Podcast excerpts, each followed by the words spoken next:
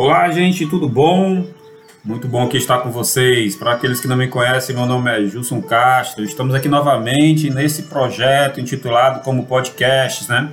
Nós lançamos aí já mais de 20 episódios de podcast. Nós chegamos agora à nossa 24 é, 24 episódio, onde a gente vai falar um pouquinho aqui sobre algumas coisas que ainda geram dúvida depois de ter tido aí a reforma trabalhista que já está há bastante tempo rodando aí, há mais de dois anos, mas ainda tem muita gente que tem dúvida o que é que pode, o que é que não pode negociar com o empregado para que é, o empresário não saia penalizado depois. Então nós estamos aqui 26 itens, tá?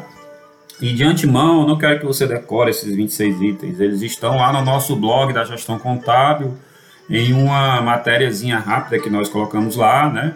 Que intitulada Depois da Reforma Trabalhista, o que pode e o que não pode ser negociado, tá certo? Se você tiver dúvida ainda com relação a isso, depois desse podcast, você pode ir lá é, no, nosso, no nosso blog da Gestão Contábil, que fica dentro do nosso site, e você fica à vontade lá para pesquisar, para ler esses 26 itens, mas a gente vai falar sobre algumas coisas aqui. Para contextualizar você, para que você possa ficar um pouco mais bem informado, a nossa CLT é de 1943, tá certo? Então de lá para cá não tinha tido ainda nenhuma reforma. E há uns dois anos atrás, em 2018, ocorreu a primeira reforma né, na CLT, onde foi, foi introduzido alguns itens e foi modificados outros. O principal, né, em que onde todo mundo falou e comentou, teve todo um bafafá aí de que o empregado ia perder direito, o empresário ia poder fazer o que quisesse mas a grande mudança que ocorreu mesmo foi o fim da contribuição sindical por parte dos empregados, equivalente a um dia de trabalho né, desses empregados que eram recolhidos para os sindicatos é, da sua categoria. E isso foi um balde de água fria em todo o movimento sindical, porque isso fez com que os sindicatos não recebessem mais grandes quantias que ele recebia via governo, mas na verdade quem pagava era o empregado, né? era um valor, um dia de salário que era descontado do seu salário, é, era repassado para esses sindicatos, ah, e, e, não só sindicatos, né, tinha todo um, um, montante de gente aí que se beneficiava com esses valores. Então era muito cômodo ser presidente de sindicato.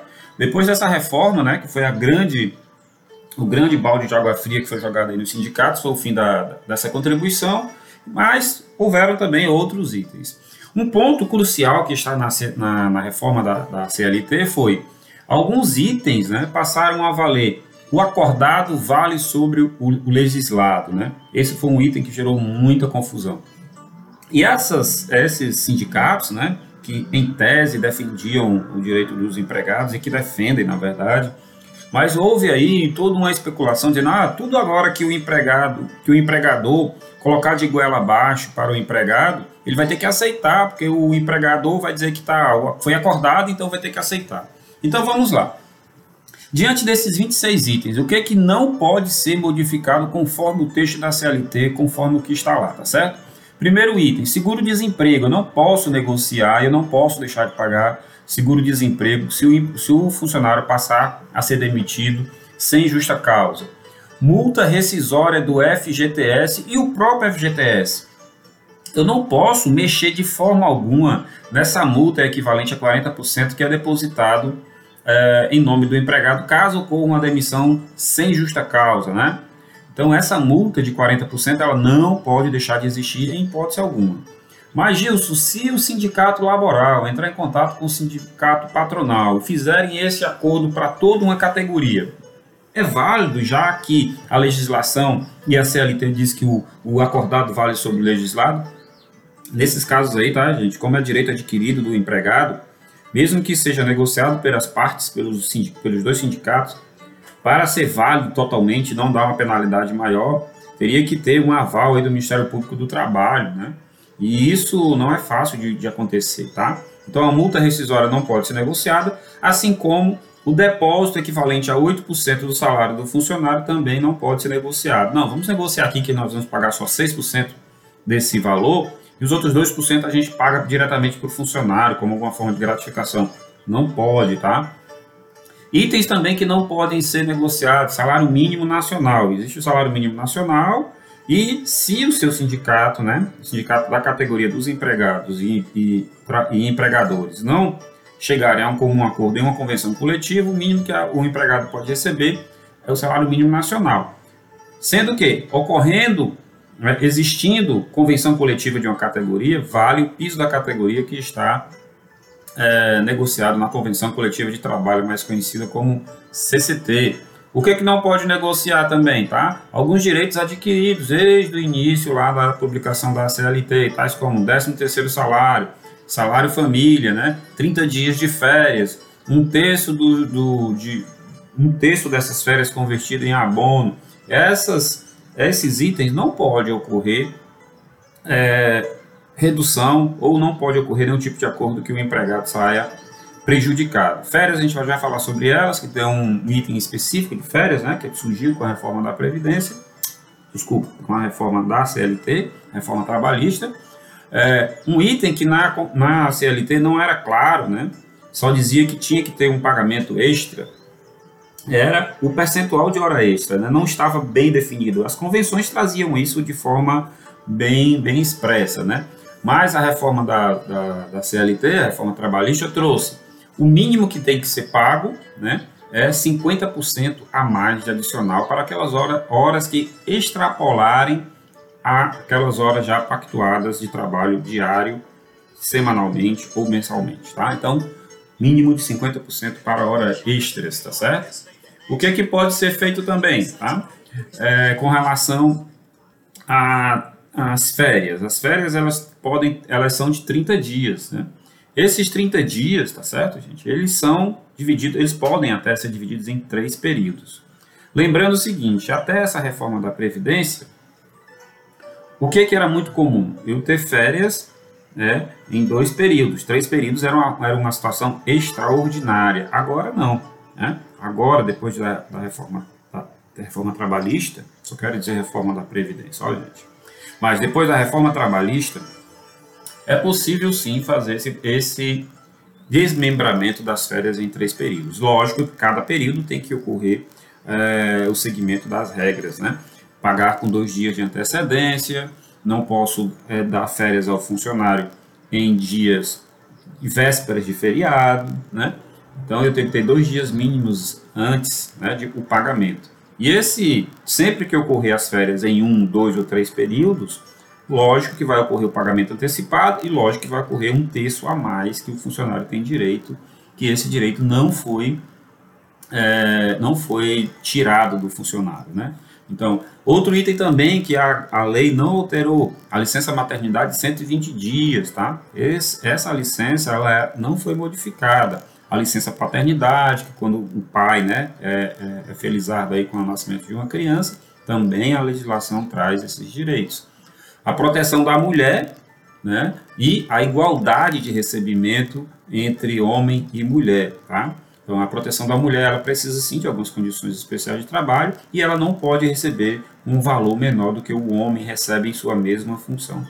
Lembrando que na reforma trabalhista não foi mexida em nada com relação à aposentadoria. A aposentadoria ocorreu algumas mudanças logo um pouco depois da reforma da tra reforma trabalhista, com a mudança da reforma previdenciária. Né? É, seguro de acidente de trabalho, né, que é custeado pelo empregador, também não houve nenhum tipo de mudança. E um item aqui crucial, o aviso prévio proporcional ao tempo de serviço, sendo que no mínimo o funcionário tem que receber 30 dias e para cada ano trabalhado acrescenta-se mais três, podendo esse aviso prévio chegar até 90 dias, né? Então, gente, esses foram alguns itens, né? Então, tem muito mais aqui, né? Que ainda vou comentar um pouco mais sobre vocês. Mas eu queria fazer uma pausa neste momento para dizer a vocês que esse, esse podcast, como vários outros textos falando sobre é, direito trabalhista, estão lá no nosso blog da gestão contábil, né? Na série Gestão de Pessoas. Lá você encontra várias dicas, várias informações, tá? É, que você pode utilizar para melhor administrar o seu pessoal na sua empresa para evitar que sejam cometidos erros. Queria chamar atenção também para você, para fazer aí uma pausa, né, depois que terminar esse podcast, e seguir as redes sociais da gestão contábil. Né? Nós estamos no Instagram, nós estamos aí no Facebook e nós temos também um canal no YouTube que vira e volta a gente faz a publicação de alguns vídeos importantes. Nós só fazemos conteúdos para empresários, para empreendedores. Nós não fazemos conteúdo com foco em outros profissionais de contabilidade. Eu, desde já, me coloco à disposição para qualquer profissional de contabilidade que queira tirar dúvida, esclarecer alguma coisa ou falar sobre a, a técnica contábil. Mas esses projetos que nós temos, os conteúdos que nós geramos, eles são exclusivamente voltados para empresários e empreendedores. Se você precisar de ajuda, estou à sua disposição, empresário, para abrir o seu negócio, para lhe dar dicas de gestão, para conseguir colocar a implementação de, de informações, indicadores e conteúdos para a sua empresa. E se você tiver alguma dúvida, alguma coisa que queira um esclarecimento melhor, mas que você não esteja precisando trocar de profissional de contabilidade, me coloco também à sua disposição. Contabilidade, ela gera muitas amizades, então nós ficamos felizes em tirar dúvidas de empresário, como também nós ficamos felizes em tirar dúvidas de outros profissionais de contabilidade, tá? Voltando aqui um pouco para o texto, né, que são 26 itens que nós separamos que a reforma da reforma trabalhista não pode alterar, mesmo que seja através de um acordo entre as partes. Lembrando que isso se fez necessário, nós resolvemos gravar esse podcast, por quê? Porque alguns empresários ficaram com dúvidas, né? Como o próprio texto aqui que a gente estava, que está mencionando, que está lá à disposição no blog da gestão contábil, que é intitulado de Depois da Reforma Trabalhista, o que pode e o que não pode ser negociado. Então, esses itens que nós estamos falando aqui, 26 itens, né? Eles não, não estão passíveis de negociação. Não há como negociar, tá? Não há como eu chegar para o meu empregado e dizer, olha, é, vou reduzir aqui a sua hora extra de, de, de 50% para 40%, mas eu garanto o seu emprego. Isso é um item que não pode ter negociação e nem pode ter nenhum percentual diferente desse né, que está na, na CLT e que não pode estar em convenção coletiva de trabalho de reduzindo esse, esse percentual mínimo garantido por lei. Também é proibido tra no trabalho noturno, perigoso, insalubre, pessoas menores de 18 anos de idade. Qualquer trabalho, na verdade, é, pro é proibido para menores de 16. Entre 16 e 18 anos, né, você pode ter a condição de, de aprendiz. Né? Aprendiz, na verdade, começa aos 14 anos. Então, de 14 a 16 você é aprendiz, de, de 16 a 18 você pode ser também estagiário, mas você não pode trabalhar em situações em trabalho noturno, perigoso ou insalubre, tá certo? Essas cotas de aprendizado, essas cotas de estagiário, né? depois nós podemos gravar mais episódios falando sobre isso. Também é, está garantido e não pode ser negociado, né? Medidas de proteção legal da criança e do adolescente, como a gente acabou de mencionar aqui, a igualdade de direito entre trabalhador com vínculo empregatício é, permanente e o trabalhador avulso, né? E eu tenho que garantir esses direitos também, e isso não está passível de modificação é, em acordo, tá? O direito à greve, ele é sumariamente é, garantido, mesmo na CLT e após a reforma que houve, né, a liberdade de associação, associação profissional e sindical dos trabalhadores, inclusive o direito de não sofrer sem sua prévia, prévia anuência qualquer cobrança ou desconto salarial estabelecido em convenção coletiva de trabalho. Isso aqui, tá, gente? O que é que eu quero dizer para vocês? Eu posso me afiliar a um sindicato, mas o sindicato não pode estabelecer de forma é, tácita, liberal, de que vou é, descontar da folha de, de, de, salário alguma taxa, alguma contribuição diretamente na folha do funcionário, sem que haja a prévia autorização dele, tá? E isso, essa autorização ela tem que ser expressa e individual de cada funcionário. Então, a gente teve aí muitas perguntas que foram, que foram surgidas, porque ah, houve uma convenção coletiva e lá está dizendo que o funcionário é obrigado a contribuir para o sindicato. Alguns sindicatos colocaram isso como alguma forma de repor a perda com, a, com, a, com o fim da contribuição sindical de forma obrigatória. Né? Um empregado ele pode continuar contribuindo é, para o sindicato dele como contribuição sindical? Sim, mas dessa vez ele tem que, a partir da reforma trabalhista, ele tem que autorizar por escrito, dizendo eu quero contribuir para o meu sindicato. E aí esse valor mensalmente ele pode ser repassado ou uma vez no ano, ou como, ele, ou como o sindicato estipular isso. Mas não pode ocorrer mais desconto diretamente na folha de pagamento do funcionário sem que ele tenha essa autorização por escrito, tá, gente? É, esse assunto ele é bem polêmico, tá? Ele foi, foi motivo entre discussões que, que de empregados, empregadores e empresários dizendo que não é assim, é, deve ter é, descontos na folha, deve ter realmente situações em que o, o, o sindicato vai ter que existir para continuar defendendo os direitos dos empregados. Olha, gente, a relação entre sindicato e trabalhador ou entre sindicato e empresário ela foi sim é, alvo de, de, de, de, enfraquecimento, né? principalmente com o fim né, da, da, do, da, obrigatoriedade de homologar as rescisões. As rescisões, para serem válidas, teriam que ir para um sindicato com um horário marcado para conferir os cálculos, para conferir se foi tudo pago ou não. Isso também deixou de existir com a reforma trabalhista. É, então, essa perda do, do, da obrigatoriedade de homologar a rescisão juntamente com, a, com o fim da obrigatoriedade de contribuir para os sindicatos com valor financeiro anualmente, isso enfraqueceu sim os sindicatos. Mas, por outro lado, criou nas empresas né, uma, uma, um fim de muita burocracia é, que, tá, que impedia, às vezes, até desligamentos ou renovação de quadro ou várias outras ações que os empresários queriam é, fazer. A gente lembra só que tudo isso pode sim ser feito hoje, mas precisa é, de, uma, de um, uma certa dose é, de, de, de, cautela, né? Não é porque hoje não sou mais obrigado a homologar uma rescisão depois da reforma trabalhista que eu simplesmente vou mandar o funcionário embora sem pagar as verbas trabalhistas, é, sem fazer recolhimento de FGTS, INSS e deixa ele na justiça procurar que quando vier a gente paga que sai mais barato. Isso é um entendimento equivocado por parte dos empresários. Infelizmente eu já vi empresários fazer dessa forma, né?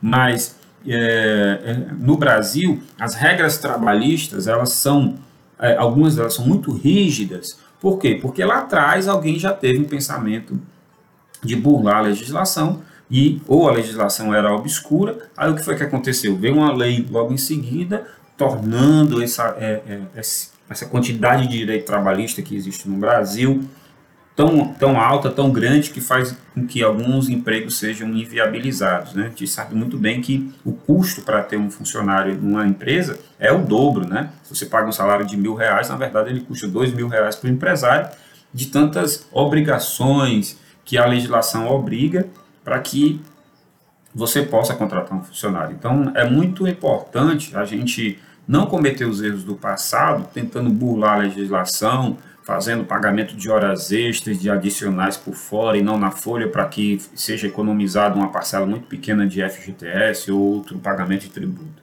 Se serve de consolo, gente, quanto mais correto, né, quanto mais você seguir a legislação trabalhista, menor vai ser a possibilidade de você ter uma penalidade futura por uma ação fiscal ou por uma denúncia, ou mesmo pela interdição da sua empresa por descumprimento de alguma regra trabalhista, tá certo? Gente, eu quero aqui agradecer a vocês. É, vou encerrar nosso podcast por aqui. Lembrando que eu fico à disposição de todos. Lembrando que nós temos um conteúdo já bastante grande no formato podcast. Praticamente nós lançamos um por semana. Às vezes a gente chega a lançar até mais.